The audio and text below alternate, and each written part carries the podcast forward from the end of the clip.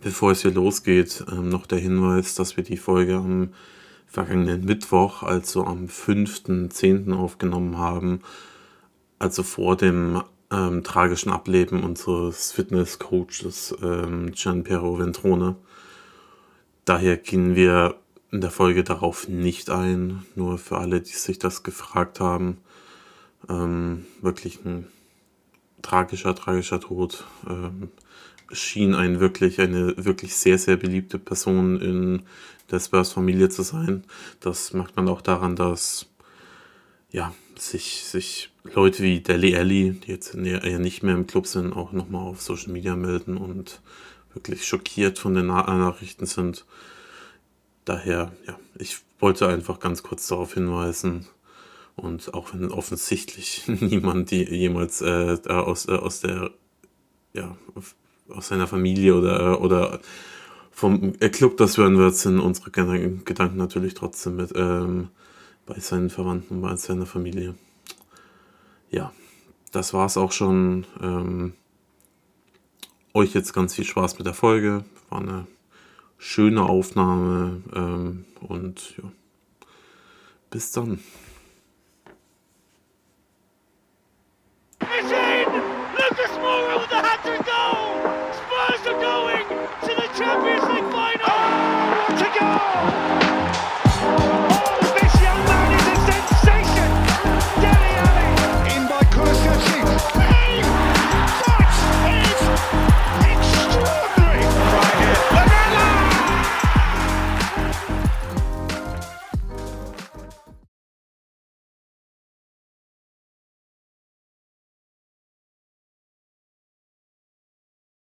Und damit herzlich willkommen zur 33. Folge Underlane. Ihr dachtet, dass es unmöglich ist, an äh, äh, Karten fürs äh, Eintracht gegen Spurs-Spiel zu kommen. Das dachte ich auch, aber ich habe hier den lebenden Beweis, dass es doch ein, zwei Menschen gab, die tatsächlich live im Stadion waren. Und das ist kein ganz ist ein ganz besonderer Gast heute, denn ähm, ich habe Jan vom HSV-Podcast äh, Klünstuf ähm, bei mir. Und ja, hi. Ja, Hi Felix. Erstmal vielen Dank für die Einladung und außer mir haben es noch 50.499 andere Menschen geschafft, an Karten zu kommen. Das halte ich für einen äh, Mythos. Das, ähm, das ist nie passiert. Ja. Doch, ich war live, ich war live dabei, live vor Ort und ähm, ja, kann jetzt gleich ein bisschen, bisschen äh, darüber berichten vielleicht. Wo, war, wo warst du denn? Warst du im Auswärtsblock oder warst du ähm, äh, bei den Eintracht-Fans? Nein, also ja, also ja, dann doch ja. Ich saß ähm, direkt an der Kante ähm, zu dem Gästeblock der Spurs und ähm, aber inmitten von Eintracht-Fans saß ich da ganz alleine mit meinem Tottenham-Schal und ähm, vor mir, so drei, vier Reihen vor mir, saß noch ein Versprengter äh, mit einem Sonnentrikot und das war's. Aber dieser Block war komplett gekapert von Eintracht-Fans. Und ähm, ja, also sowas habe ich selten erlebt, dass in so einem Block, der so weit weg ist vom eigentlichen Fanblock, 90 Minuten wirklich niemand gesessen hat. Es haben alle gestanden. Und es war, oh, es war eine unfassbare Atmosphäre gestern. Also muss man wirklich sagen. Das, das, äh, also ich meine, ich äh, war nur vorm Fernseher, aber selbst da hast du das äh, natürlich gemerkt. Also ähm, die Eintracht hat natürlich einfach, ist eine ist eine Fanbase, äh, dem er auch äh, hinterher sagt, dass sie einfach sehr, sehr viel Stimmung, vor allem im eigenen Stadion macht. Und das hat sich gestern mal wieder bewahrheitet. Also da war auch in der, so Ende der zweiten Hälfte, als die Eintracht dann immer zumindest zum, zu halb, gewissen Halbchancen kam, wurde es dann nochmal ordentlich laut. Ich nehme an, das hast du auch mitbekommen. Ja, also es war permanent äh, eine ein Grundgesang, eine Grundlautstärke in diesem Stadion und so die Zeit von Viertel vor neun, wenn so dann die richtige Performance losgeht, ähm, bis zum Anpfiff und dann auch die ersten 20 Minuten, das war wirklich, das war unfassbar und ebbte auch nie so wirklich ab. Also du hattest einen permanenten Soundteppich und die Stimmung war wirklich gut. Wobei ich in der Halbzeitpause mit einem ähm, Freund gesprochen habe, der auch Eintracht-Fan ist, der auch da war. Und ähm, wir haben uns dann kurz auf ein Bier getroffen. Und er sagte mir, dass es okay ist, was jetzt da abgeht, aber dass es halt eigentlich schon bei vielen Europapokalabenden deutlich, deutlich mehr war.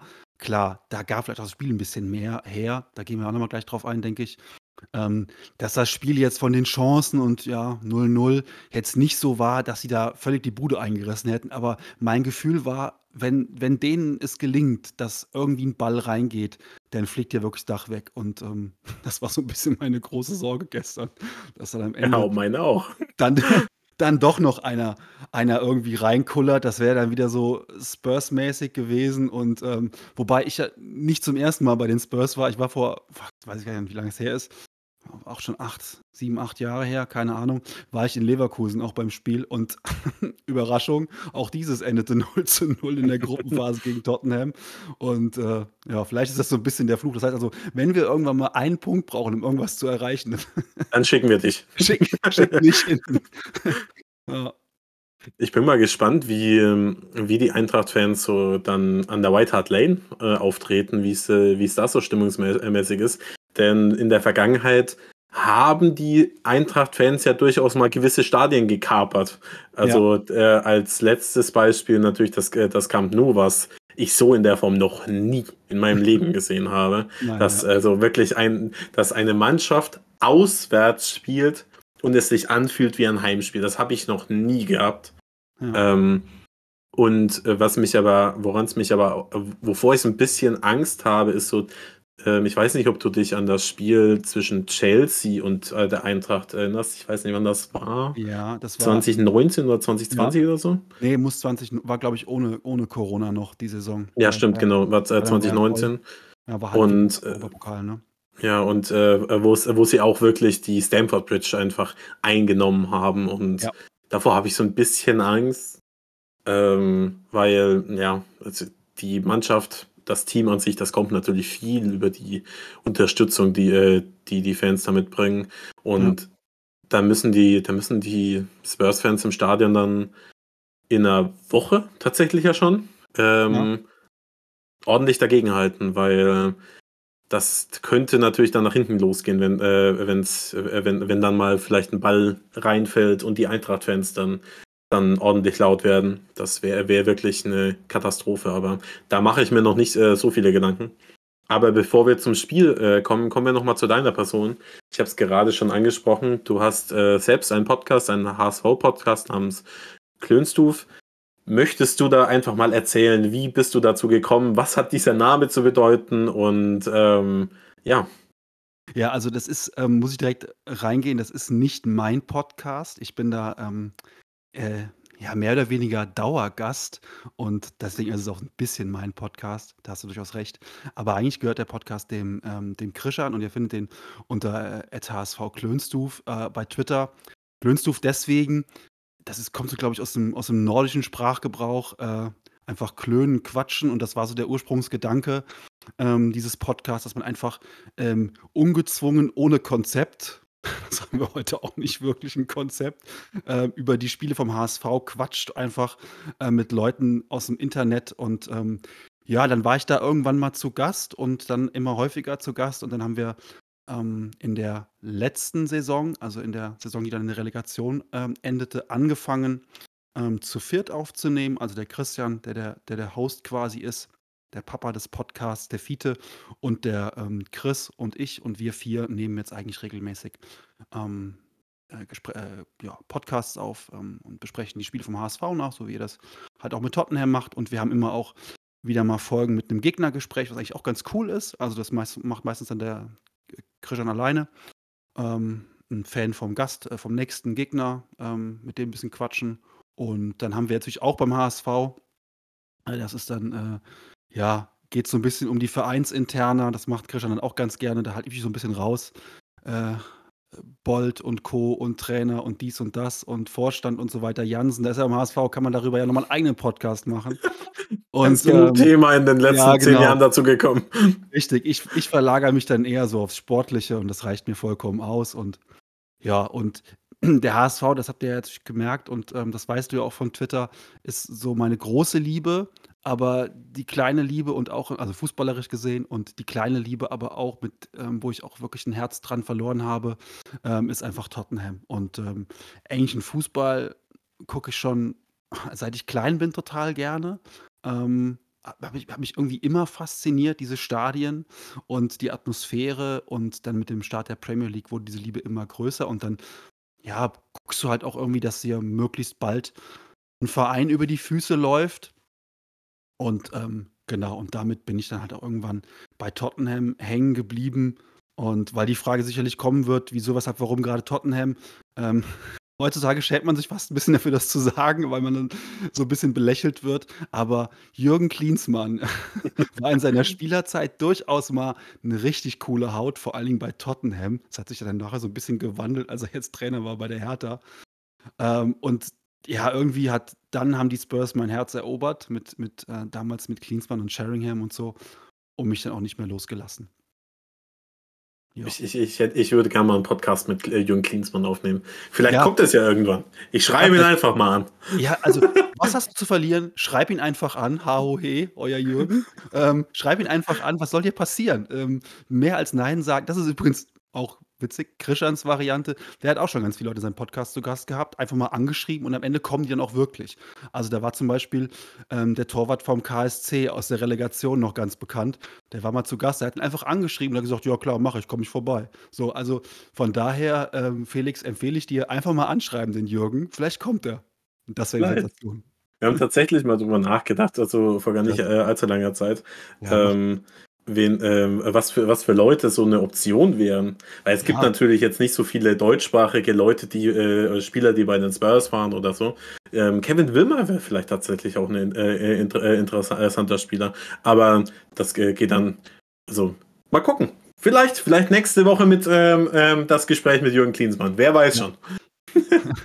Eigentlich müsstest du ja, wenn du nächste Woche noch einen Podcast aufnehmen willst, müsstest du ja, gibt es ja nur eine Option. Das wäre natürlich Kevin Prince Boateng. Der wäre ja der perfekte Gesprächspartner für den Podcast, weil ich glaube, es gibt keinen, der bei zwei Vereinen gespielt hat, außer bei beiden, außer er. Ne? Also Saison bei Tottenham gespielt, bei Eintracht den Pokal geholt. Also der wäre eigentlich der ideale Gesprächspartner, wenn du dich traust, ihn anzuschreiben dann. Das wäre geil. Hallo Kevin Prinz, wie fängt man da eigentlich an? Hey Prinz. genau. Was, was, was ist denn, ähm, was, wie, wie spricht man äh, ihn dann? Herr Boateng, Prinz, Kevin, who knows? Ja, ja. musst du mal gucken. Ja, genau. Und ähm, als, als HSV-Fan, das ist ja tatsächlich ähm, auch ganz interessant, weil es gab ja durchaus ein, zwei ehemalige HSV-Spieler, die bei den Spurs gelandet sind offensichtlicherweise aktuell mit, äh, mit Sony der auch mit großem Abstand erfolgreichste. In der Vergangenheit äh, gab es dann natürlich noch äh, Rafa van der Vaart, ja. der mit, äh, auch mit einem kleinen Umweg ähm, bei den Spurs gelandet ist und dann von den Spurs auch wieder zum HSV zurückgegangen ist. Das ist ähm, als jemand, der, der, der, der Sonny auch quasi von gefühlt Kindheitsbeinen an so ein äh, bisschen nochmal anders erlebt hat als auch ich das. Der hat, der natürlich son, äh, sonst ersten, äh, ersten, erste Spiele in der Bundesliga auch mit, mitverfolgt hat, aber du warst da wahrscheinlich auch nochmal noch mal ein ganzes Stück näher dran. Hättest du ihm damals zugetraut, dass er der Spieler wird, der heute ist, dass er, dass er mal, dass man von ihm mal als einem der Top 5 Spieler in der Premier League sp äh, spricht? Ähm, muss ich ganz ehrlich gestehen, diesen Granatenaufstieg hätte ich ihm nicht zugetraut. Aber ähm, was man halt damals schon immer gelesen hat in den ganzen ähm, Foren und auch wenn man mal beim Training beim HSV war, was man auch dann gesehen hat, ähm, Sonny war ein super talentierter ähm, Spieler, aber auch ein total akribischer Arbeiter. Also der hat dann wirklich die Trainingseinheiten gemacht und danach dann nochmal Schusstraining. Der musste auch teilweise wirklich eingebremst werden, hat dann auch teilweise verboten bekommen, jetzt noch irgendwas zu machen. Hat in den, in den Pausen, Sommerpause, Winterpause, immer nochmal extra Schichten, vor allem mit seinem, mit seinem Vater eingelegt und war da echt ein super akribischer Arbeiter und hat, also das, was was man halt immer gesagt hat, auch von, von Ronaldo, ist der Erste, der kommt, der Letzte, der geht auf dem, auf dem Trainingsplatz. Das traf auch damals auf Sonny zu. Ähm, er war, natürlich, weil er noch deutlich jünger war, ähm, ein viel, viel eigensinniger Spieler beim HSV. Ähm, manchmal bei Tottenham denke ich mir so, ach, da, guck mal, da ist wieder der HSV Sonny. Wenn man wieder, wenn er wieder aus 25 Metern den Kopf zwischen den Armen hat und einfach auf, blind aufs Tor ballert, ähm, dann ist das wieder so ein bisschen der HSV Sonny-Moment. Die sind aber sehr selten geworden. Ähm, Und was man schon bei uns gesehen hat, ist, dass er 'ne 'nen unglaublichen Speed hatte. Ähm, und eigentlich eine ziemlich gute erste Berührung, ähm, und einen guten Abschluss. Ähm, und der wurde immer besser. Und, äh, dann war eigentlich für mich klar, als er von uns weg ist zu Bayer Leverkusen, diese diese Karriere ist am Reißbrett geplant. Und das war dann Leverkusen war der perfekte Zwischenschritt. Ähm, 'n Verein, wo du Champions League spielst, aber nicht den vollen Fokus hast. Ähm, und dann der logische nächste Schritt dann zu den Spurs. Und ich habe letztens mal geschaut, weil ich noch in einem Podcast zu Gast war, wo ich meine HSV Alltimes aufstellen musste und Son hat 80 Spiele, 90 Spiele von HSV gemacht und inzwischen über 300 für die Spurs. Klar, die spielen auch jede Woche zwei bis dreimal, aber es ist trotzdem echt krass, wie viele Spiele der inzwischen hat. Und ähm, ja, also HSV intern wird immer so ein bisschen gerätselt, wer ist der, der beste HSVer der letzten 20 Jahre. Ähm, und sehe da nur, sehe da wirklich nur einen Namen. Ähm, das, ist, das kann nur Heuming Sondern. Das ist nicht Raphael van der Vaart, das ist auch nicht ähm, Jerome Boateng, der zwar Weltmeister wurde und Champions League-Sieger und ist auch nicht Vincent Company in meinen Augen, der auch Titel gesammelt hat. Wenn man von dem Fußballerischen spricht, ist Sonny der beste HSV der letzten 20 Jahre, ganz klar. Das ist ein großes Statement, also mit, äh, mit eben Spielern wie, wie Boateng und, und Company. Also Boateng ist für mich, also lass mir mal mal eben die Privatperson auch nochmal außen vor. Ja, ja, ähm, aber er war für mich einer der besten, also in seiner Prime, einer der besten Innenverteidiger, die ich jemals gesehen habe. Ja. Also 2016 war der auch so unfassbar gut. Und ähm, Sonny, auch wenn er diese Saison so ein paar, ja, Anlaufschwierigkeiten noch hat, also mal das letzte Spiel ausgenommen, aber ähm, ist er halt einfach seit Jahren unverzichtlich, also äh, unverzichtbar. Du kannst, du weißt, wenn du ihm den Ball gibst in einer äh, aussichtsreichen Situation, dann wird es super gefährlich. Und mittlerweile haben das auch die, äh, äh, die gegnerischen Fans mal äh, erkannt, dass es wird ja immer von den zwei Weltklasse-Spielern bei den Spurs geredet. Nicht mehr nur von Kane, sondern Son natürlich auch. Und ja, also wenn, wenn, wenn er jetzt auch in dieser Saison nochmal richtig ins Rollen kommt, dann glaube ich, dass es für die Spurs auch, äh, auch deutlich besser laufen wird, als es bisher der Fall gewesen ist. Obwohl man, das muss man auch immer dazu sagen, wenn man davon äh, das irgendwie so ausdrückt, ja nun wirklich nicht schlecht aussieht. Man ist jetzt nach dem Unentschieden gegen die Eintracht Zweiter in der Champions League und man ist Dritter in der Liga mit einem Punkteschnitt über, äh, von über 2,0.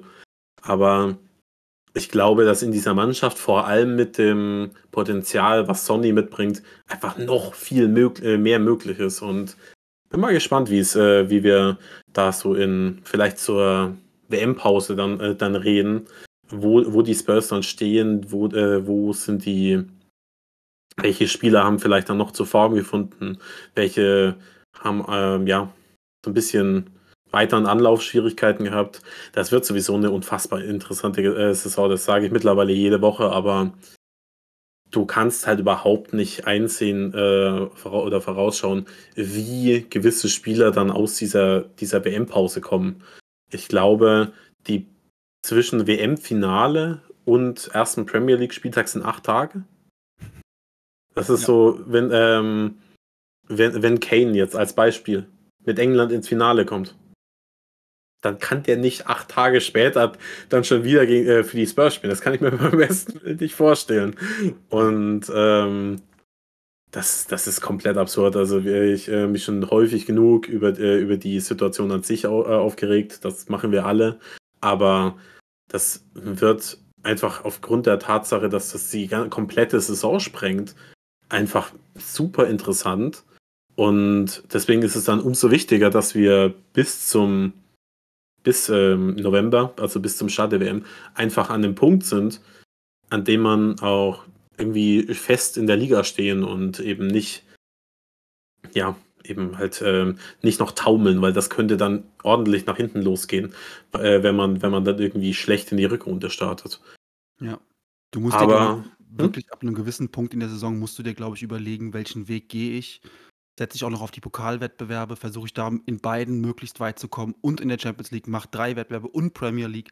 Also ich glaube, ähm, der Kader hat nicht, ähm, der hat schon eine gewisse Breite, aber er ist nicht so hochklassig in der Breite besetzt, dass du mit dem Kader sagen kannst, äh, hör mal ganz kurz zu, wir wollen, wollen in allen Wettbewerben ins Halbfinale kommen und in der, in der Liga Vierter werden. Das wird halt richtig schwierig. Und was du eben gesagt hast, diese Saison ist so unvorhersehbar wie noch keine andere Saison, denn du weißt echt nicht, wie die aus der WM rauskommen und was dann passiert mit den Spielern, mit den ähm, ganzen Spielen dann. Und die Saison ist auch dann auch früh vorbei. Also im, im Mai ist schon, wieder, ist schon wieder rum der ganze Zirkus. Also dann kommen wirklich die Wochen, wo du zweimal spielst oder wo du dann wirklich permanent Sonntag, Mittwoch, Sonntag spielst. Also das wird halt schon vogelwild. Von daher musst du gucken, dass du dich irgendwann entscheidest. Aber klar, wir wollen natürlich alles mitnehmen und natürlich vor allen Dingen in der Champions League ähm, weiterkommen. Das ist jetzt erstmal das, das Hauptziel, weil es ist am, am, am, nächsten möglich jetzt erstmal. Ne? Noch drei Spiele, ist eben selber gesagt. Ähm, da ist noch alles drin. Genau, wichtig, wichtig ist dabei, dass äh, wir noch zumindest noch zwei Heimspiele haben. Ja. Ähm, denn vier Punkte sind jetzt ist keine überragende Ausbeute, es ist jetzt aber keine furchtbare nach drei Spielen. Mit dem Hintergedanken, dass wir zumindest noch zwei, äh, zwei Spieltage ähm, daheim spielen, habe ich ein relativ gutes Gefühl. Ich weiß nicht, wie es dir dabei geht, aber ähm, es ist jetzt, es war auch, ich bin mit dem äh, persönlich mit dem Gedanken ans Spiel rangegangen. Solange wir nicht verlieren, ist das okay ich nat äh, natürlich ähm, wollte ich gewinnen und die erste Hälfte war auch ja gut genug, dass man hätte sagen können, da, da, muss man ein, zwei Tore machen und dann hätte man das Spiel vielleicht auch für sich entscheiden können. Aber im Endeffekt war für mich der primäre Plan, ich nehme auch das äh, an, dass Antonio Conte das ähnlich gesehen hat, solange man nicht verliert, verspielt man nichts. Wenn man, wenn man hier, hier 1-2-0 gegen die Eintracht verliert, dann läuft man zwei Mannschaften hinterher, die beide schon sechs Punkte haben. Und dann wird es mit dem Gruppensieg schon mal ganz, ganz, ganz, ganz schwierig.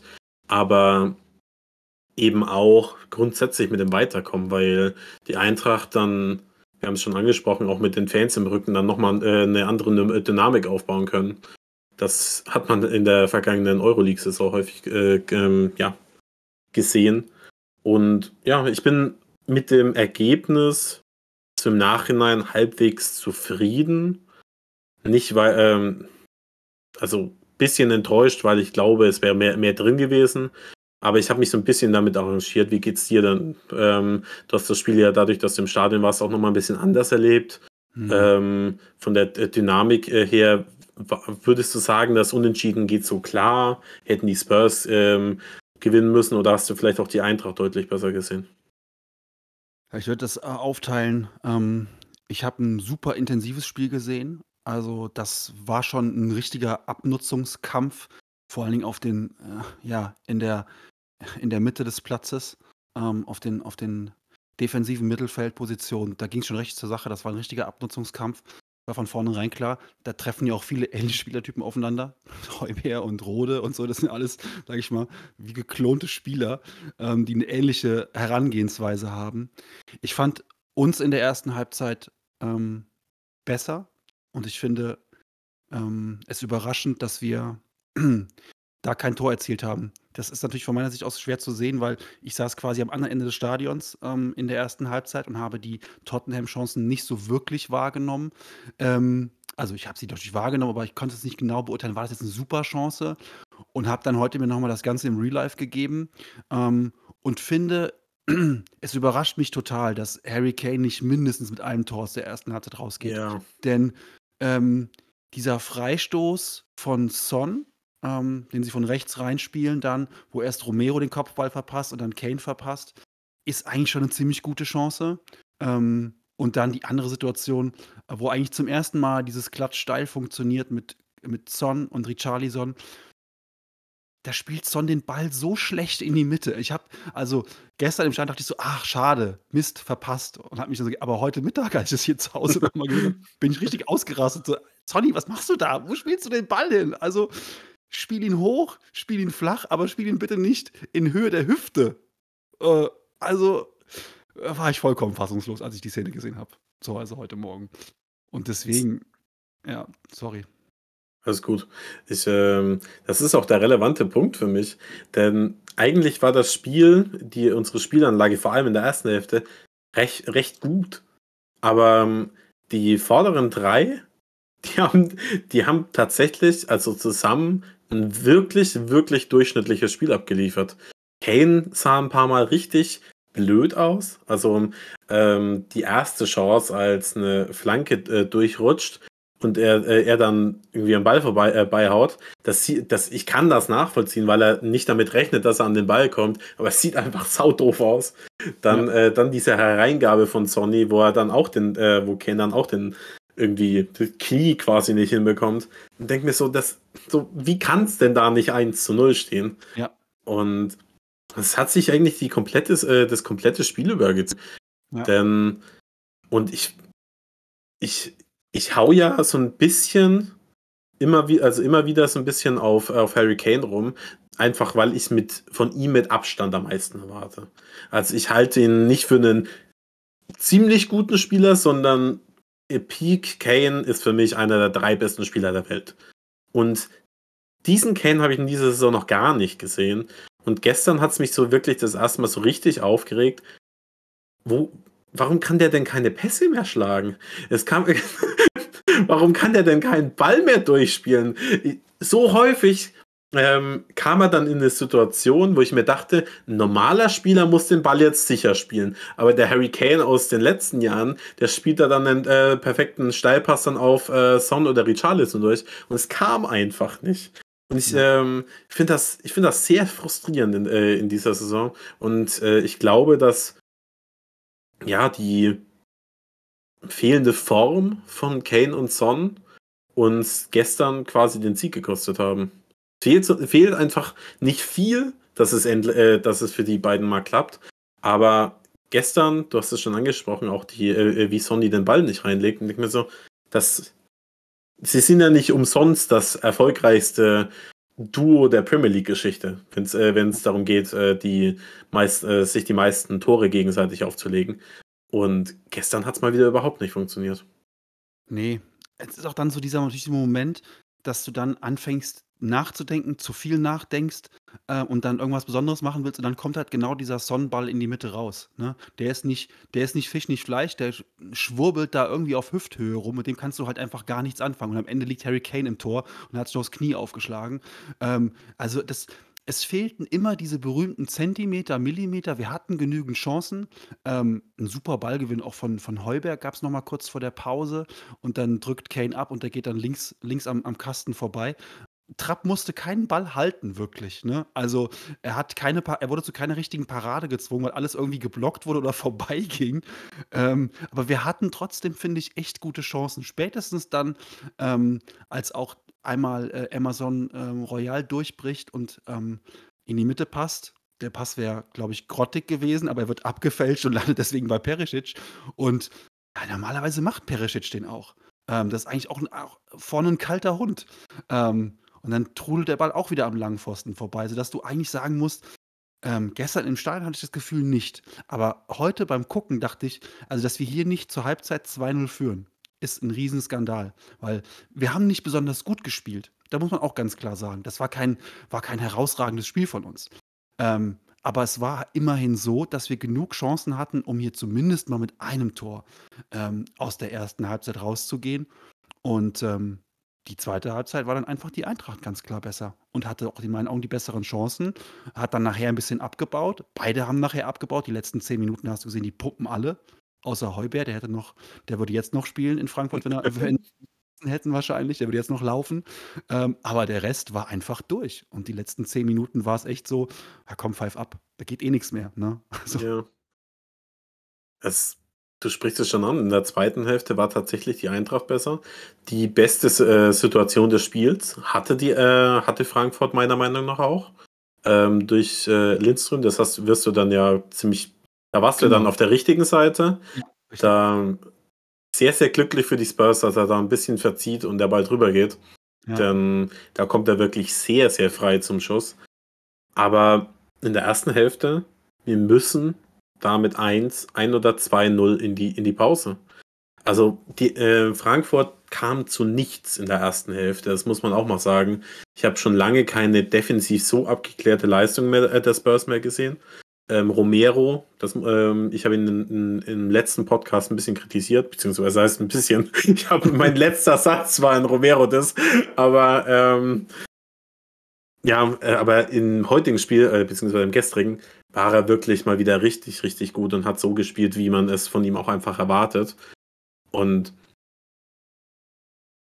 ich, also ich bin, ähm, bin quasi, war, war sehr davon begeistert, wie wir dann, ja, wie wir einfach von der äh, Grundordnung ins Spiel reingegangen sind, denn die, wenn die Eintracht ein was hat, dann eine sehr gute Offensive und die haben wir komplett ausgeschaltet. Und dann dachte ich mir eigentlich, irgendwann wird schon mal ein Tor für uns fallen.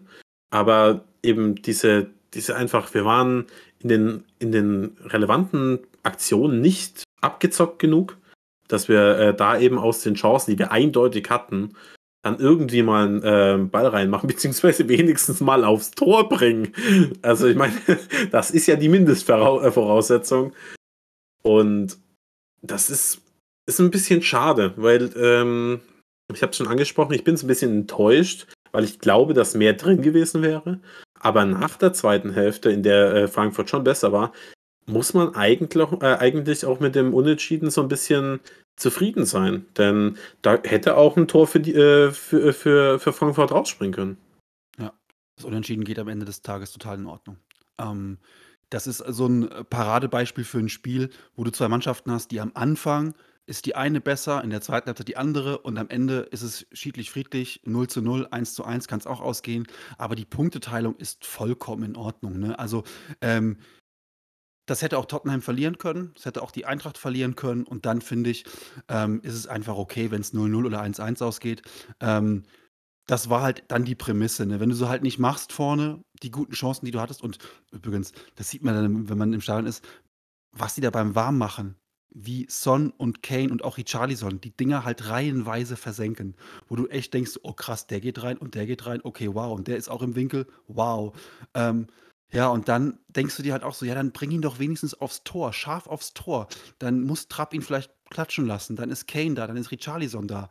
Ähm, ja, das ist irgendwie äh, verflixt gewesen und deswegen, ähm, der Punkt ist jetzt im, am Ende in Ordnung. Damit hast du alle Optionen und äh, es ist auch vor allen Dingen wichtig, nach dem, ähm, ihr habt es ja auch bei euch im Podcast in der letzten Folge ziemlich klar ähm, artikuliert, nach dem, nach dem Derby am Samstag, ähm, darfst du dann auch in Frankfurt nicht schon wieder verlieren. Jetzt erstmal ne, ja. konsolidieren, ähm, wieder, wieder, wieder Fahrt aufnehmen, jetzt die nächsten Spiele angehen. Und jetzt in, in Frankfurt zu verlieren, das wäre ein richtiger Schlag in die Magengrube gewesen. Und deswegen, ähm, Antonio Conte hat dann erstmal gesagt, okay, dann verlieren wir heute nicht. Und du hast es eben gesagt. Ähm, was ich vor allen Dingen noch bei Romero nochmal sagen möchte, ist, wie schlau er gestern verteidigt hat. Also einfach wirklich ähm, keine Fouls zu machen, Freistöße herzuschenken, irgendwie Situationen, wo auf einmal die Menge noch mehr aufwacht und dann irgendwelche Bälle in den Strafraum trudeln, wo wir alle wissen, da kann alles passieren. Ne? Irgendwer hält ja. die Murmel hin, zack, ist das Ding drin. Ähm, und das auch, auch, auch Dyer und auch Longley haben gestern keine dummen Fouls irgendwo gemacht und riskiert, ähm, wo das dann sagen müsste, das war einfach auch von der Dreierabwehr hinten einfach gut rausverteidigt. Sehe ich ähnlich. Und bevor ich das vergesse, weil das mache ich nie oder so, dazu kommt man nie, ich fand den Schiedsrichter gestern unfassbar gut. Also ähm, bis auf so ein, zwei Situationen, also die gelbe für Heubert, die war ein Witz. also da, da ist er, kommt er mit, äh, mit der Hand so ein bisschen Richtung Gesicht, aber das so, sowas passiert halt im Spiel hundertmal äh, gefühlt. Und da kann man auch faul pfeifen, aber die gelbe Karte war, äh, war eine Frechheit. Aber ich fand, die ist so eine sehr souveräne Spielleitung, wo er auch gesagt hat, hey, ich pfeife heute nicht alles, ihr braucht euch gar nicht fallen lassen. Und das fand ich sehr, sehr, ja, erfrischend, weil das hast du äh, nicht so häufig. Und ähm, ja, ich, wir haben jetzt ein paar, paar 30 Folgen aufgenommen. Ich glaube, es ist das erste Mal, dass ich den Schiedsrichter, äh, Schiedsrichter positiv hervorhebe.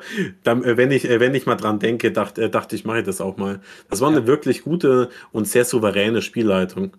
Gehe ich mit. Ähm, war von der gesamten Körpersprache das hast du gerade gesagt, so, dass er von Anfang an klar war, hör mal zu, ich entscheide hier. Und für so, für so einen Krempel kriegst du heute nichts. Und das habe ich auch dann irgendwann mal reingerufen. Ne? Also steh auf, dafür kriegst du heute nichts. Das ist einfach ja. so. Äh, auch Richarlison, was dann macht er eine Aktion im Strafraum, wo er sich noch dreimal rumkugelt und so. Ähm, Jo, äh, steh auf heute, dafür kriegst du heute nichts. Das wird noch nicht mal, noch nicht mal genauer angeschaut vom Schiri. Ne? Und diese Selbstsicherheit hat er einfach ausgestrahlt und natürlich dann vielleicht mal einen Einwurf falsch entschieden oder mal das eine oder andere Foul. Aber insgesamt war klar, die Spieler akzeptieren ihn, das ist immer das Wichtigste. Linie war erkennbar, von daher war das auch, fand ich, ein richtig, richtig starker äh, Schiedsrichter aus Italien gestern. Ja, fand ja. ich gut. Ähm, also ich meine, so kleinere Fehlentscheidungen, die sind immer dabei. Ja. Aber es ist so die, die Art und Weise, wie er das Spiel geleitet hat, das, ähm, das sieht man nicht, äh, nicht so häufig. Dass, dass man wirklich das Gefühl hat, der Schiedsrichter hat wirklich alles unter Kontrolle. Ja.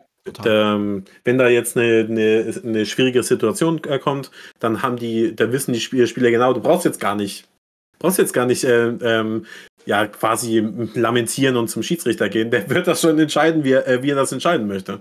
Und das war tatsächlich ist mir sehr, sehr positiv aufgefallen. Das wollte ich noch erwähnen, bevor ich es vergesse. Sonst. Ja. Beste Chance ja. des Spiels für mich hatte übrigens dann die Eintracht. Das muss man auch noch vielleicht erwähnen. Das war für mich die beste Chance, ähm, als Knauf einrückt ähm, und Amazon noch ganz süß die, die Hand hebt zum Abseits, aber er selber einen Meter tiefer steht, Meter 50 tiefer steht als, als Knauf. Typischer Amazon-Move. Ähm, und da denke ich mir so, okay, wenn Knauf da die Ruhe weg hat und das Ding, also ich sag mal, der Ball auf Götze, der Götze, das war übrigens gestern auch ganz gut, dass der nicht gespielt hat für uns, das war ja. auch ein Vorteil. Ähm, wobei ich ihn gerne gesehen hätte, muss ich ganz ehrlich zugeben. Ähm, aber der Ball auf Götze, der nimmt den runter und fragt äh, Loris, wo er ihn hinhaben will. Knauf ja. äh, war dann für uns in dem Moment der, der richtige Spieler am richtigen Ort, der dann so einen spektakulären ähm, äh, Direktabnahme versucht. Der ist halt super schwer, aber in meinen Augen war das die größte Chance des gesamten Spiels. Ich fand wahrscheinlich die Lindström-Chance noch ein bisschen, bisschen größer, weil er wirklich frei zum äh, Schuss kommt. Aber ja. du hast schon recht, also ähm, Knauf hat halt theoretisch die Zeit, ihn noch runterzunehmen und, ähm, und dann halt äh, zu verarbeiten. Und es war wirklich, es war so typisch. Ich, äh, das erste, was ich schreie, ist abseits. und ähm, da, dann sehe ich, okay, da steht ja jemand. Wer steht denn da? Emerson. Ich denke mir so, es, du tust es mir aber auch, du machst es mir aber auch schwer, dich, ähm, dich in Schutz zu nehmen. Ich versuch's doch. ja, total.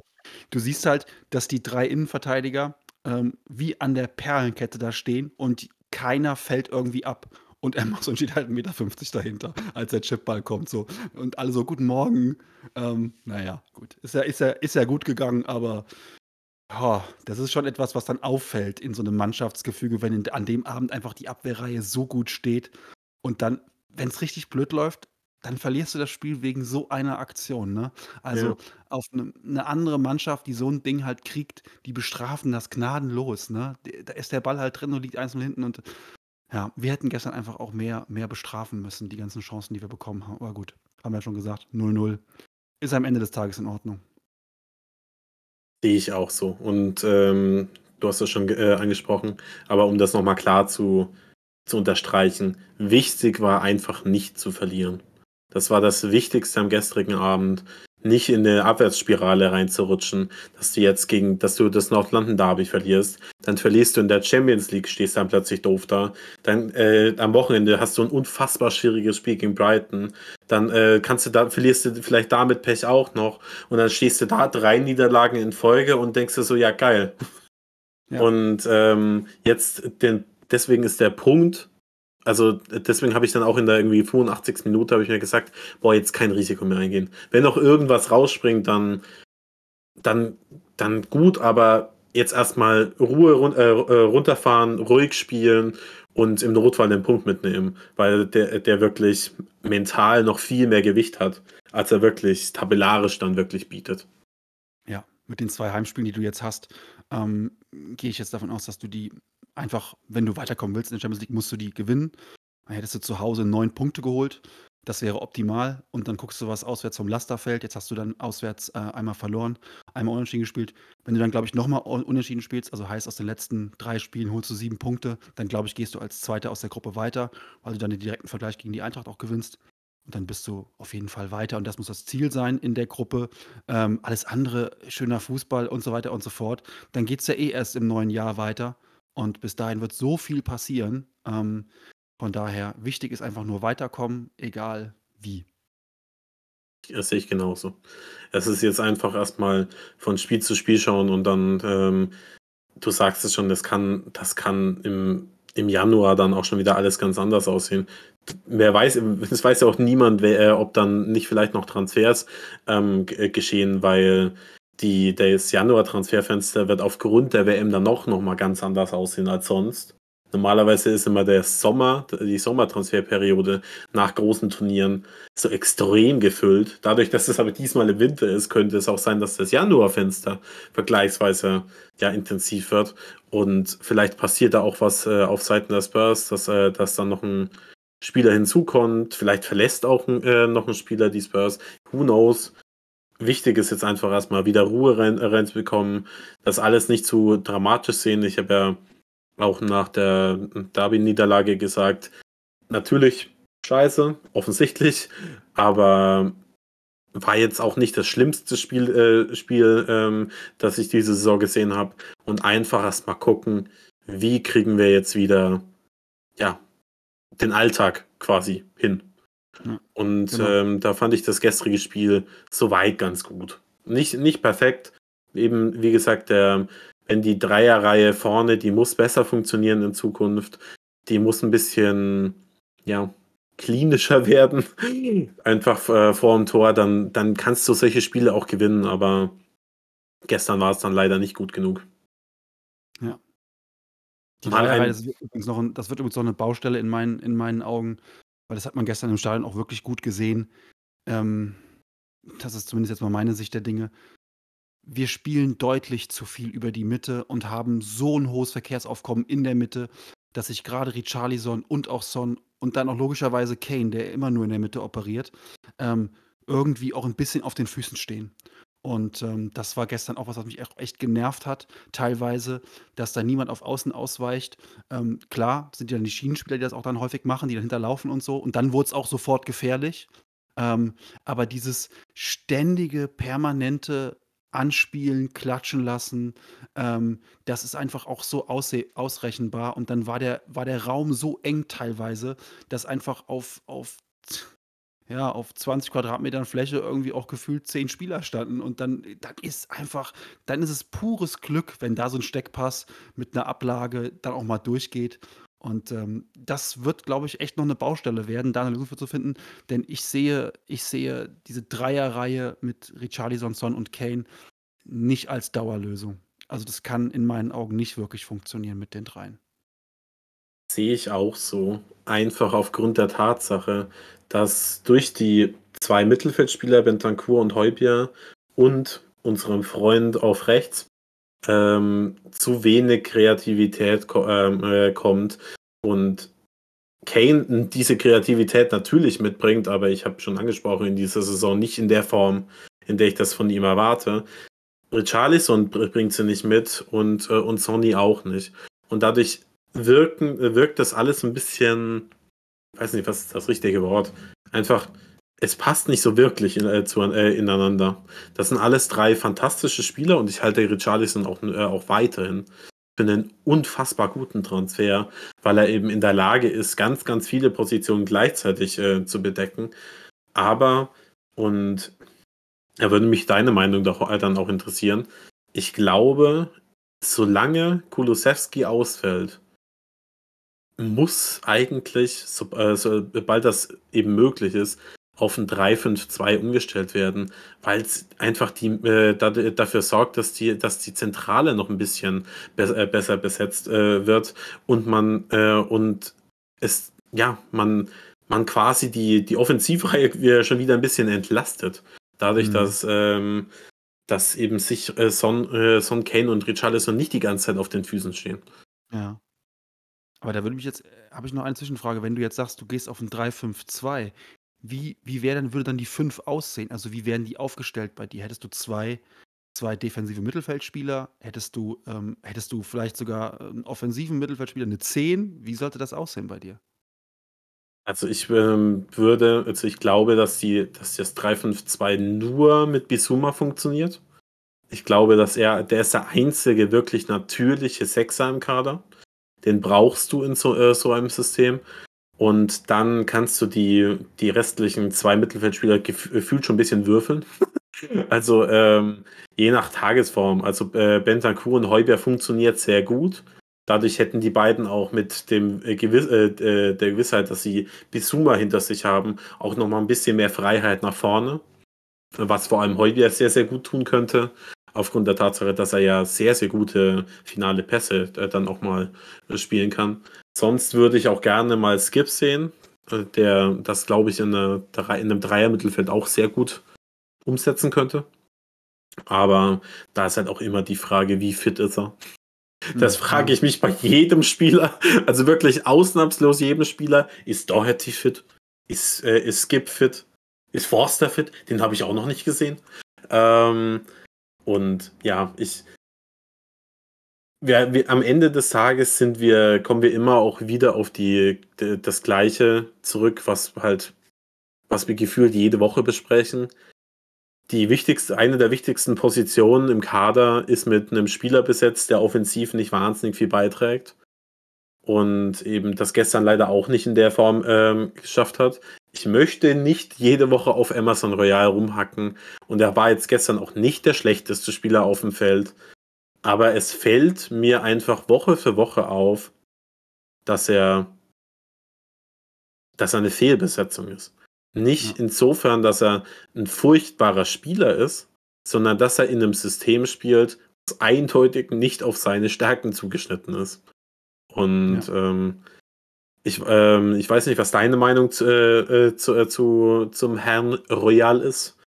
Ich, ähm, ich glaube, die Zuhörer und Zuhörerinnen haben meine Meinung dazu mehr als häufig ähm, schon gehört. Ähm, so häufig bist du ja nicht zu Gast, äh, Gast wie gesagt, so auch heute zum ersten Mal. Ja. Wie, wie, wie siehst du denn äh, Emersons Rolle? Und kannst du verstehen, dass ähm, das Conte auch in der, jetzt in der vergangenen Pressekonferenz, also vor dem Spiel, auch gesagt hat, Doherty und Spence werden nicht starten? Ja, also Spence, muss ich ganz ehrlich sagen, kann ich so gar nicht beurteilen. Der hat eine, eine Zweitligasaison hinter sich, bei, der kam ja von Nottingham wenn ich richtig, richtig ja. bin. Ähm, und hat bei uns bisher, ich glaube, genau äh, 45 Sekunden auf dem Platz gestanden. Ähm, und das war's, den kann ich gar nicht beurteilen. Ähm, Doherty halte ich eigentlich für keinen schlechten Spieler. Aber da sind wir halt auch bei dem Ding. Ist kein schlechter Spieler. Das ist Amazon Royal auch nicht. Das ist auch ein okayer Spieler. Aber die rechte Seite ist gefühlt seit Kyle Walker eine Baustelle. Und es hat noch kein Spieler geschafft, diese Lücke ähm, irgendwie mal zu füllen. Und ich sehe, habe hab keinen gesehen, wo ich dachte, ah ja, das ist jetzt der neue Kyle Walker. Weil man kann auch über Kyle Walker denken, was man will, aber den fand ich auf der Position herausragend gut. Ähm, und ähnlich sieht es ja auch auf der linken Seite aus. Also auch über Danny Rose kann man denken, was man will. Aber gefühlt hat seitdem auch niemand auf links mehr richtig irgendwie ja, mal mehr als fünf gute Spiele gemacht. Ich habe von Region mal zwei gute Spiele gesehen und dann war auch wieder drei Spiele lang Grütze. Ähm, von daher eine Konstanz über eine gesamte Saison haben wir auf den Außenbahnen ähm, von fünf, sechs Jahren nicht mehr. Und das, äh, das ist echt nervig, weil es halt auch damit ausrechenbarer ist. Und wir haben jetzt durch Perisic, finde ich, einen sehr, sehr smarten Transfer gemacht. Du hast eben gesagt, Richarlison, ja, auch ein guter Transfer, aber ich halte Perisic ähm, auch für einen richtig, richtig guten Transfer. Ähm, nicht auf rechts, der muss auf links spielen. Und ähm, ich glaube einfach, du brauchst ein Duo, was auf rechts funktioniert. Und es muss jemand sein, der zu Kolosewski passt. Weil Kolosewski auf rechts einfach eine unfassbare Waffe ist. Ähm, weil er eben äh, einen sehr guten rechten, aber einen überragenden linken Fuß hat. Und der ist echt so was, ähm, der ist wie so ein Zauberwürfel. Da weißt du halt gar nicht, was passiert. Und deswegen, der fehlt uns halt echt richtig. Also, als der im Januar kam, dachte ich so, naja, ein Januar-Transfer, ja, guckst du mal. Äh, aber wow, was, was für ein Brett ist das denn, bitteschön? Ähm, Kulusewski und auch Betancourt. Aber Kulusewski noch ein bisschen mehr, weil wir jetzt gerade über die Offensive sprechen. Und der muss wieder, der muss wieder beikommen und muss fit werden. Und ähm, dann, glaube ich, sind wir offensiv auch, ähm, äh, auch viel, viel besser aufgestellt. Und dann ist es einfach, dass du dann jemanden findest, der zu ihm passt, mit dem er sich gut versteht. Und das kann dann von mir aus auch Doherty sein. Das ist mir dann relativ egal.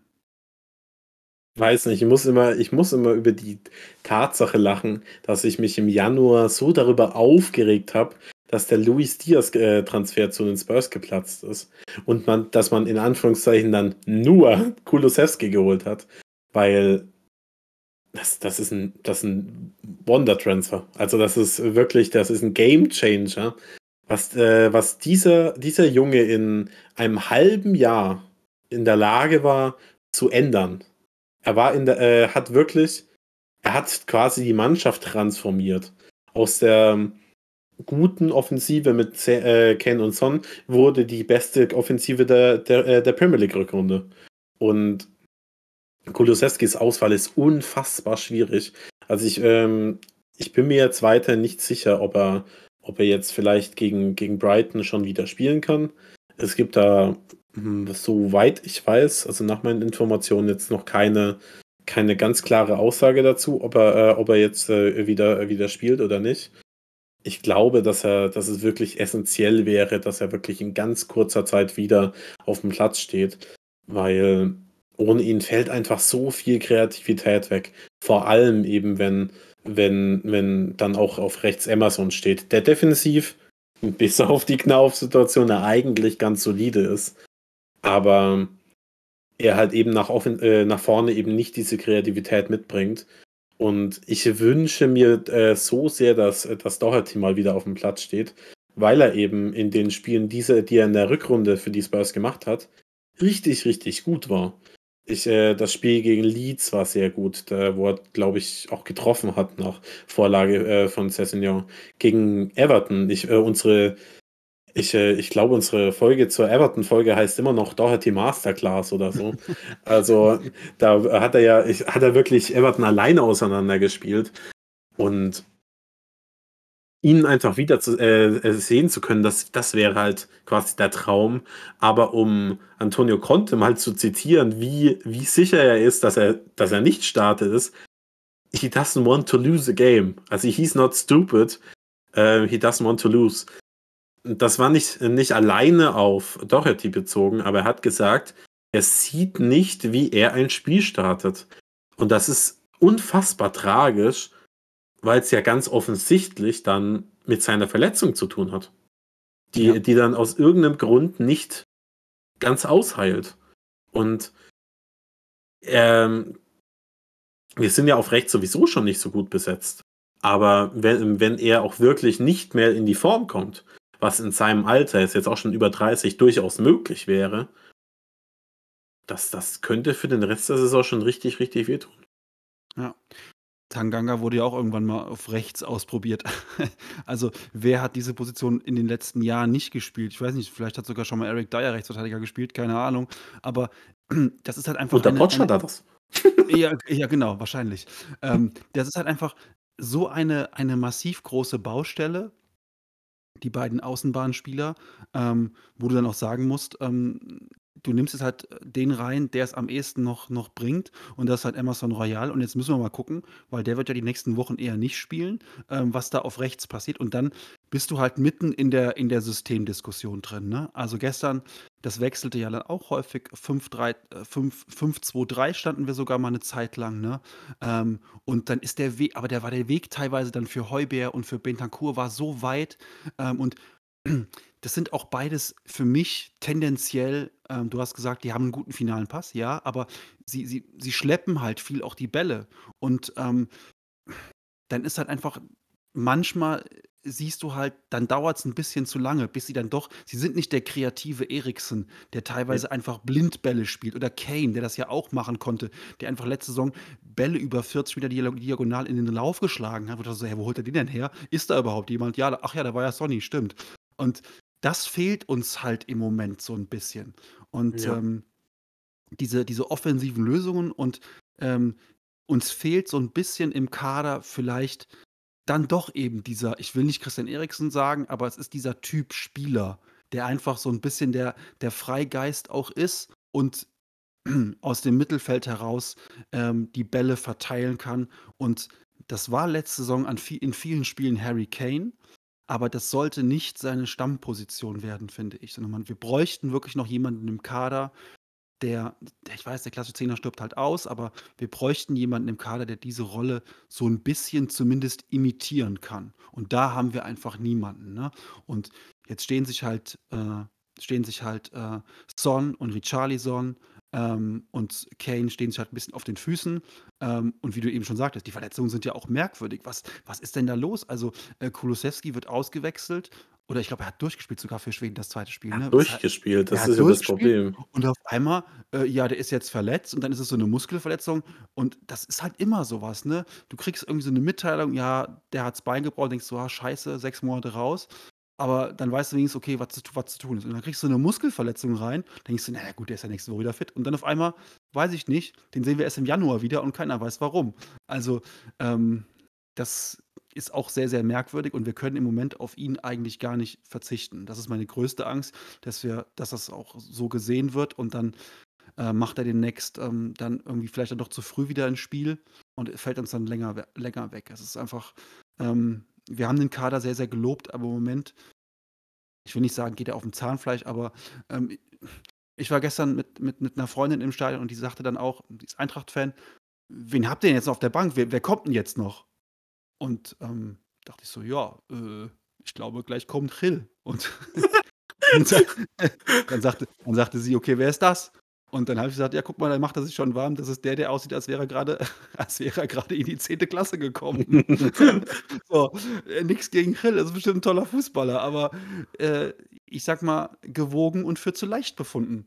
Das das wird sorry, das wird halt definitiv nichts mehr. Das wird definitiv nichts mehr.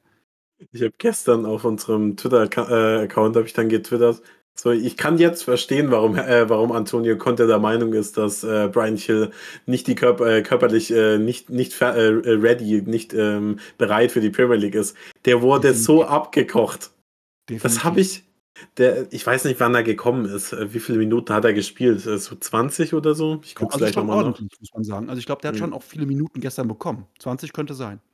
Und natürlich, ich also, ich will ihn auch nicht zu sehr kritisieren. Das war sein 1. sch ähm, Einsatz in dieser Saison. Er ist 'n junger Spieler und dann ist er überambitioniert und dann, äh, trifft er vielleicht nicht immer die richtigen Entscheidungen. Aber es gab keine einzige Situation von ihm, bei dem ich das Gefühl hatte: „Ja, das war jetzt gut.“ Also, er wurde er wurde laufend abgekocht von den anderen Spielern. Er lag nur aufm Boden und nicht, weil er irgendwie gefoult wurde, sondern weil er einfach im Zweikampf nicht mithalten konnte. Ja. Er hat dann, ähm, einfache Fehlpässe gespielt und dachte mir wirklich so: „Oh Junge, du machst jetzt du machst jetzt aber auch kein kein es ist jetzt kein gutes Bewerbungsschreiben, was du hier ablieferst.“ 0. Und wir sind quasi eine Verletzung davon entfernt, dass er startet. Das ist die böseste Drohung, die ich heute gehört habe, ja. Also, ähm, vergleich ihn so 'n bisschen mit Son in seiner ersten Saison, ne? Der wurde der Ja. hat ja auch kaum gespielt, dachten auch alle: „Okay, verleih ihn mal, der muss dringend Erfahrungen sammeln, nicht reif für die Premier League.“ Aber der hat halt an sich gearbeitet und, ähm, Gil ist jetzt auch nicht erst seit 3 Wochen da, sondern der ist auch schon 'n bisschen da und wurde auch schon mal verliehen und kommt zurück und es du denkst so: „Ja, was haben die damit äh, gab's da irgendwie 'n Update?“ Ne, gab's irgendwie nicht. Also, ähm, das wäre der erste, den ich übrigens, ähm, auf die Liste setzen würde von deinen eben erwähnten Winter Wintertransfers. Wen können wir abgeben? Den sehe ich halt gar nicht bei uns und den sehe ich auch ehrlich gesagt nicht in der Premier League. Ähm, von daher, ja, wir müssen wir müssen gucken, dass wir im Winter wirklich auch noch mal im Kader 'n bisschen was machen, ähm, auf diversen Positionen. Denn, ähm, wie du grade gesagt hast, wir sind wirklich eine eine Verletzung davon entfernt, dass der Kerl, ähm, in der ersten Elf steht, denn offensiv.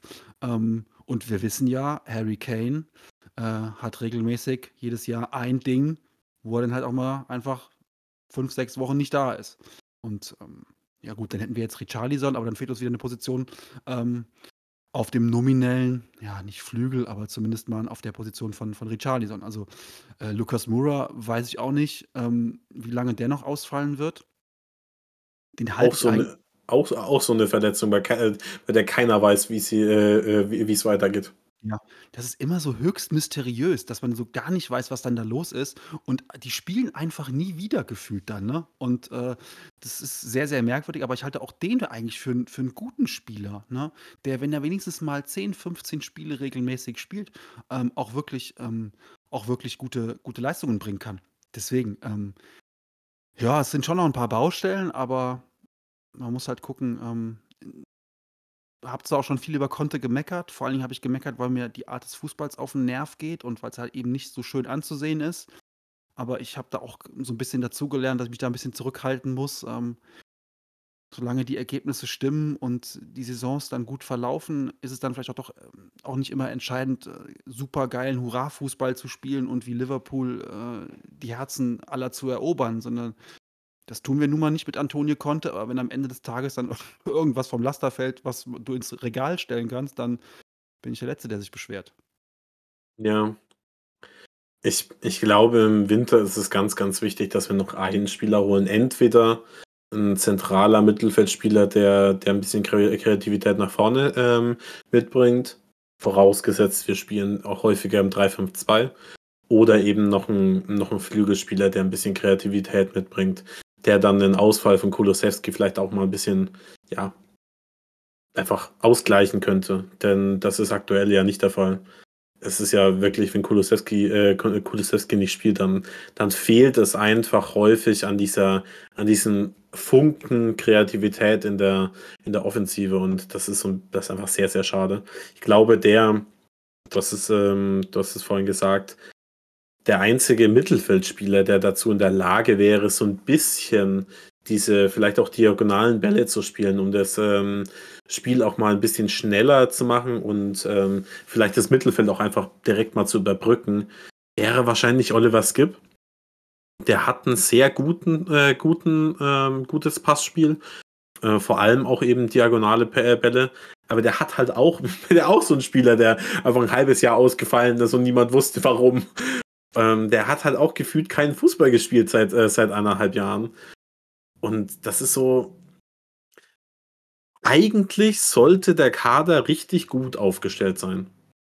Aber vor allem in Kombination mit den Aussagen, die Conte seit eben oder seit Saisonbeginn so tätigt, habe ich das Gefühl, wir haben wieder nur so 14, äh, 14 Spieler, auf die er irgendwie baut.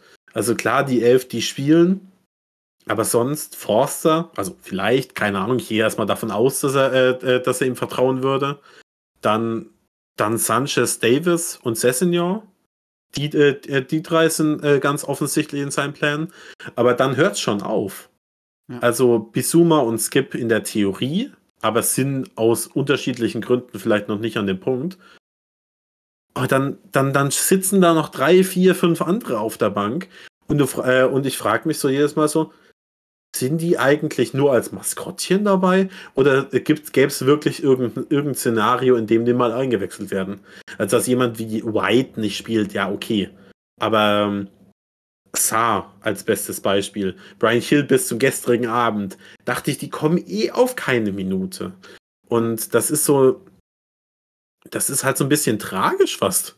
Weil eigentlich haben wir von einer unfassbar guten Transferphase gesprochen, in der wir unsere ähm, uns deutlich verbessert haben auf unterschiedlichen Positionen. Aber wenn dann auf, auf rechts, in, auf der Right Wingback Position einfach zwei von drei Spielern keine Rolle spielen, und ich weiß nicht, wie es dir geht, aber ich gehe mal davon aus, dass gegen, dass gegen Brighton jetzt am Wochenende auch Perisic auf rechts spielt und kein Doherty, dann, äh, dann, dann ist der Kader plötzlich ganz schön dünn. Das da gebe ich dir vollkommen recht, ne? Also, ähm, Sanchez hat ja jetzt auch ein paar Spiele gemacht, war jetzt die letzten Male wieder so ein bisschen raus. Und ich glaube auch, dass gerade so eine Position, wie sie Bissouma zum Beispiel spielt, die das ist keine Position, auf der du, ähm, durch 10 Minuten Spieleinsätze irgendwie, ähm, zu dem neuen naja gut, jetzt gehen wir ihm mal diese Rolle. Das sind ja ganz zentrale Elemente des Spiels. Das ist ja ganz häufig der, der den ersten Ball bekommt, der wissen muss, was dann passiert. Und, ähm, du musst den Jungs entweder gibst du ihnen das Vertrauen weil du sagst, den haben wir jetzt für viel Geld geholt und der ist jetzt mein neuer Sechser, Achter, was auch immer. Äh, jedenfalls ist das jetzt meine neue Mittelfeldoption, die ich jetzt habe. Und dann musst du ihm auch ein paar Spiele geben, bis er überhaupt mal dann äh, da reinfindet. Ne? Ähm, ist ja auch noch ein sehr junger Spieler. Ähm, und äh, das macht so ein bisschen im Moment unser, unser Problem, glaube ich, aus, dass konnte natürlich daran denkt, ähm, er darf jetzt hier nicht großartig experimentieren und Punkte sammeln ist wichtig, um den Anschluss nicht zu verlieren, äh, um oben dran zu bleiben. Champions League ist, glaube ich, Pflicht. Ich denke, das ist auch sein eigener Anspruch, die will er erreichen. Ähm, und alles andere wäre dann für ihn eine Niederlage. Und dann würde ich sehr gerne wissen, ob er überhaupt noch Trainer bei uns bleibt, ähm, wenn dann im Sommer das nicht erreicht werden würde. Ähm, aber ja, er wird, er, wird, er wird einen Plan haben, der auf die gesamte Saison ausgelegt ist, denke ich. Und dem vertraue ich jetzt erstmal, weil was du, was du eben gesagt hast, da habe ich so ein bisschen angefangen, angefangen nachzudenken, wenn es so weitergeht, dann haben wir einfach im Februar äh, 14 Spieler mit, mit insgesamt, keine Ahnung, schon, schon 30, 40 Spielen, die dann einfach auch schon durch sind, die einfach komplett ja. durch sind. Und ähm, das wäre natürlich eine Katastrophe für die, für die Saisonziele. Und ähm, ja, ich, ich wäre wirklich sehr interessiert an einem, an einem kreativen Mittelfeldspieler, ähm, der auch einen guten Torabschluss hat und ähm, ja, hab da so ein paar Favoriten. Ich guck mal, ob irgendwann einer von denen Welchen denn? wechselt. Ich finde, also, wen ich einfach einen super heißen Transfer finde oder wen ich total, ähm, abgefeiert habe, als ich ihn vor allen Dingen in der U-Mannschaft habe spielen sehen, ist Szoboszlai, der jetzt bei Leipzig spielt. Ja. Ich finde, es ist so ein so 'n der ist jetzt kein Kicker mehr für uns, glaube ich, weil er jetzt, glaube ich, schon, ähm, den nächsten Step machen wird irgendwann, ähm, wenn er wenn er gesund bleibt ich finde, das ist so ein guter Spieler mit so einer geilen Schusstechnik. Und ähm, wenn der noch mal älter wird, wenn der mal so 23, 24 ist, ist es ein richtig guter Kicker. Und den hätte ich irgendwann mal gerne ähm, bei uns gesehen, vor, vor, vor einem Jahr oder so. Aber das ist, glaube ich, das ist, glaube ich, raus. Aber das wäre so der Eriksen-Ersatz Ersatz für mich gewesen. Er spielt ja, glaube ich, bei, äh, bei Leipzig. Also ich gucke ja, aus völlig verständ verständlichen Gründen nicht so viele Leipzig-Spiele. Ich meine, wer möchte das schon? Ähm, aber ich glaube, der spielt bei denen auch viel links außen. Und ich habe mich ja. immer gefragt, warum er, also ich halte ihn nämlich auch für einen unfassbar guten, also von seinem, einfach von seiner Spielanlage für jemanden, der, der in so einem, in einem Drei, also mit einem Dreier-Mittelfeld sehr gut den offensivsten Part geben kann. Ähm, eben äh, nicht zu offensiv, dass er wirklich so ein Zehner aller Van der Vaart, Özil oder was auch immer ist, sondern so, ein offensiver Achter quasi. Ja. Und ähm, das ist tatsächlich auch ein Spieler, den ich, äh, den ich gerne bei den Spurs gehabt hätte, also jetzt nicht im vergangenen Sommer, aber so von der, auf jeden Fall ein Spielertyp, den ich gerne gehabt hätte. Ähm, Max äh, hat auch viel eben von Fabian, also von ehemals ne äh, Neapel, jetzt leider PSG geschwärmt. Das wäre auch so ein Spieler gewesen, der der uns richtig, richtig gut getan hätte. Aber das sind halt, das sind halt alles Positionen, die oder alle Spieler, die nur dann gekommen wären, glaube ich, wenn wir auch wirklich ein 3-5-2 längerfristig gespielt hätten. Und das ist so die Frage, die ich mir stelle. Ist Conte bereit, sein eigenes System nochmal zu überdenken? Weil ich sehe natürlich auch, dass das 3-5-2 gewisse äh, Schwächen mit sich bringt. Ich sage auch jede Woche, dass wenn du das spielen würdest, dann die Außenverteidiger wieder, äh, wieder mehr in die Pflicht genommen äh, äh, äh werden würden. Und ich wiederhole, Emerson offensiv äh, mittelmäßig. Und ähm, aber gleichzeitig werden wir halt auch im zentralen Mittelfeld häufig überlaufen und ähm, haben in den vergangenen Wochen, Monaten auch immer, wenn wir mal in, äh, im 3-5-2 gespielt haben, wirklich gut ausgesehen. Und ich glaube, dass die Option, das einfach im Repertoire zu haben, zu sagen, heute spielen wir im 3-5-2, weil die Gegner viel über Mittelfeldpressing kommen, wir dadurch eine Überzahl oder quasi ein über, äh, kein, also nicht in eine gegnerische Überzahl laufen, dass wir das ausgleichen könnten. Das aber bisher, bisher war das halt nicht der Fall. Und ich frage mich, ob das daran liegt, dass Bisuma noch nicht bereit war, dass Skip noch nicht bereit war oder ob Conte das einfach nicht spielen möchte. Und ja. ich, ich weiß nicht, wenn ich, wenn ich daran denke, wie optimistisch ich im August war oder im Juni oder was auch immer und ähm, auch darauf bezogen, was für Transfers getätigt wurden und wie der Kader als Ganzes aussieht, mittlerweile sind einfach ganz, ganz viele Fragezeichen in meinem Kopf. Nicht, äh, weil ich glaube, dass unsere Saison jetzt plötzlich den Bach runtergeht. Das glaube ich nicht. Ich glaube, wir werden in den Top 4 landen am Ende der Saison.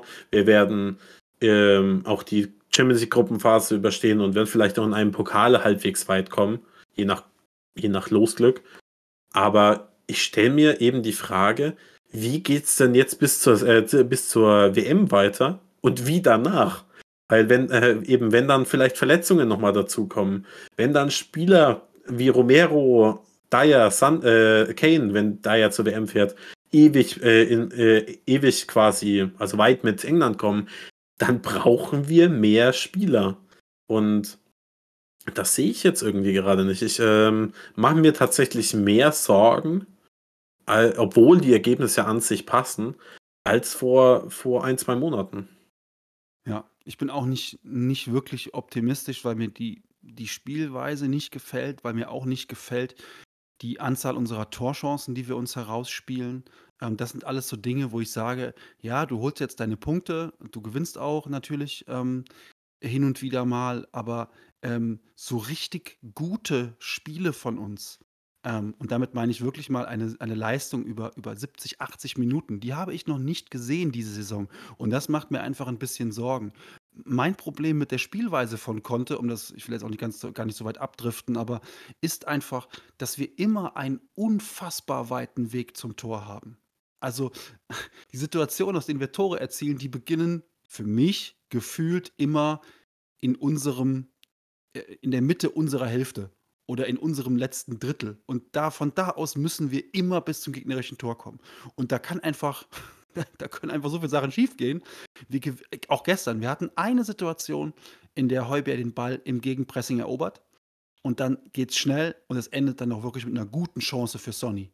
Ähm, und das, glaube ich, brauchen wir viel häufiger wieder. Dass wir auch mutig vorne ähm, pressen und den Gegner gar nicht erst so weit kommen lassen. Ich finde es teilweise vogelwild, wie weit wir uns zurückziehen und dann auf einer Linie verteidigen. Gestern auch, ähm, da war eine Situation, die war ziemlich am Ende. Da ist jemand von links dann ähm, abgeknickt und reingezogen und wir standen eigentlich mit einer Fünferreihe auf einer Linie. Wir haben gesagt, ja, dann schieß doch mal. Ja, natürlich. Das ist ein Spieler von der Eintracht, der geht sehr wahrscheinlich nicht oben in den Knick. Aber letzte Woche haben wir gesehen, auch ein Arsenal-Spieler, dem fällt mal der Ball vor den Fuß und irgendwie geht er dann halt auch mal rein das ist teilweise dann, ähm, das ist dann unsere Linie, wie wir das verteidigen, aber das ist mir teilweise für eine Mannschaft mit dem Anspruch deutlich zu defensiv gedacht und auch deutlich zu abwartend. Und dann hast du einen so unfassbar weiten Weg zum Tor. Und ähm, das nervt mich halt im Moment in unserer Spielweise. Uns fehlen die Chancen, uns fehlen die Abschlüsse und ähm, uns fehlt einfach die Balleroberung in der gegnerischen Hälfte und dann ein Pass, zack, abdrücken, fertig. Ähm, ja, aber das ist nicht Contes Spielweise und damit muss ich mich irgendwie arrangieren anscheinend.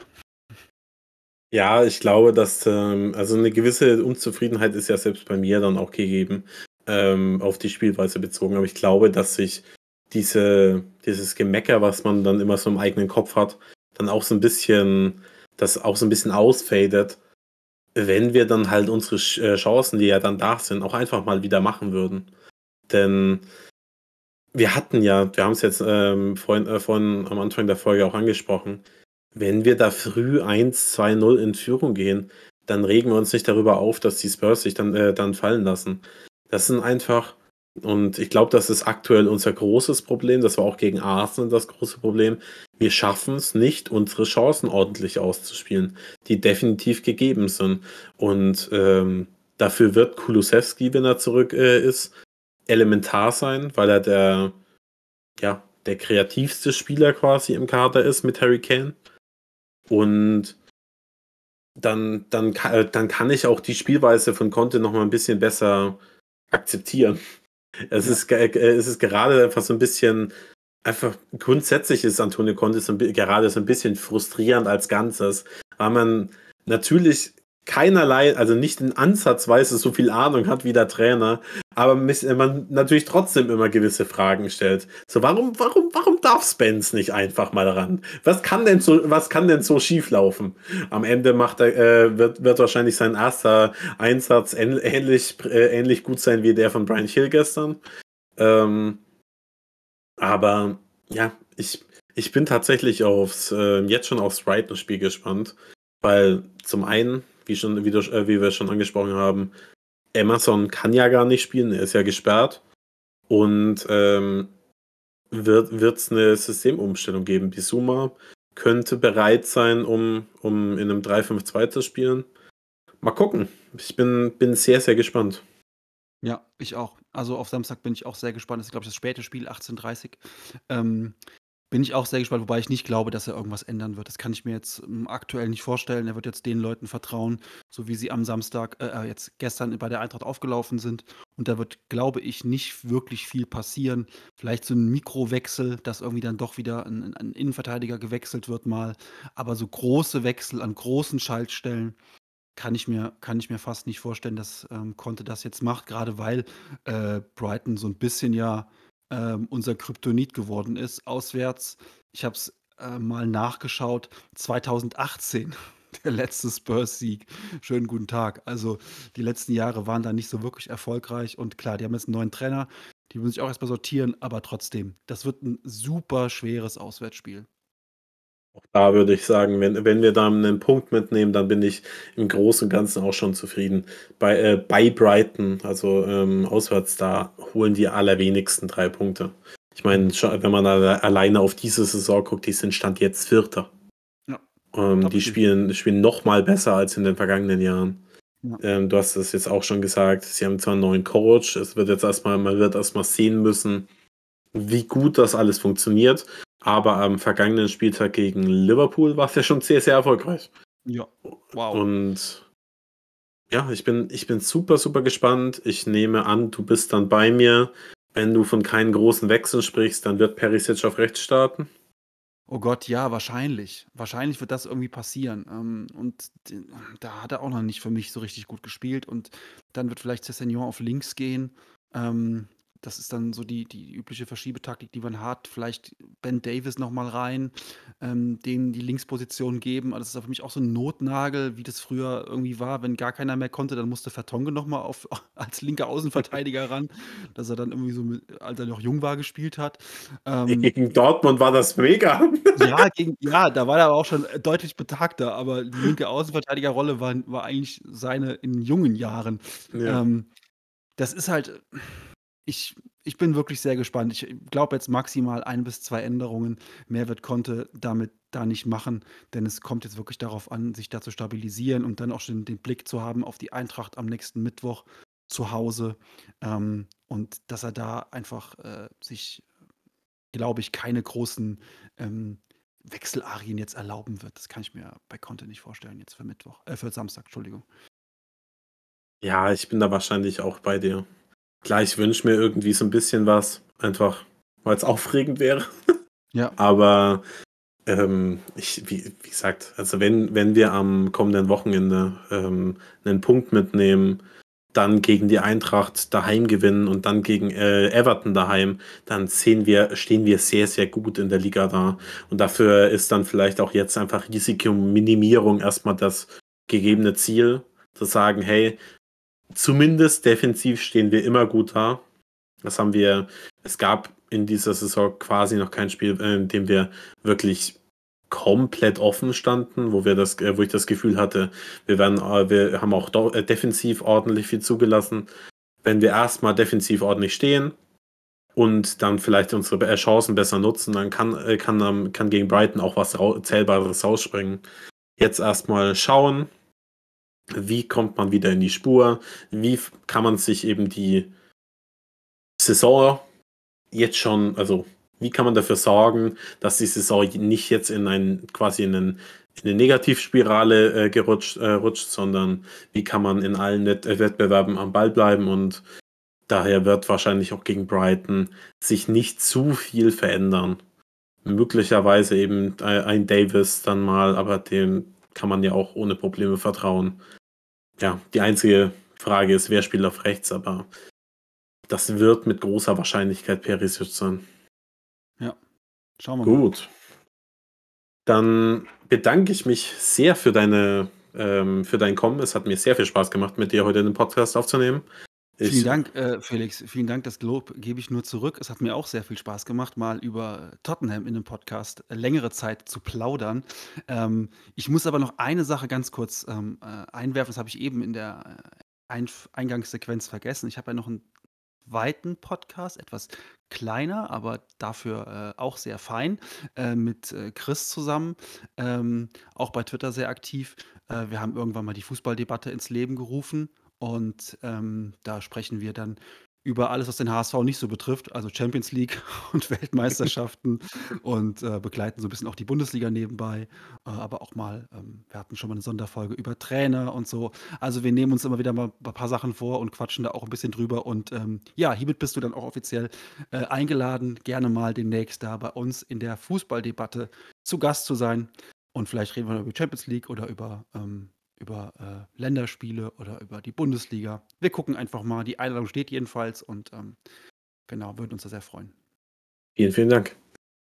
Gut, dann hoffe ich, euch hat die Folge auch sehr, ähm, ist es so viel Spaß gemacht wie uns.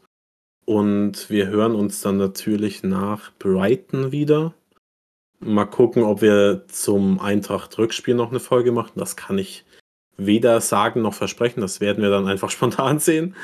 Ähm, bis dahin, ja, ein wunderschön, eine schön, äh, wunderschöne Woche, einen wunderschönen Tag, wann auch immer ihr die Folge hört. Und die letzten Worte gehören dir. Ähm, wie in meinem anderen Podcast üblich, sage ich zum Ende immer nur der HSV, aber in dem Fall auch nur Tottenham Hotspur.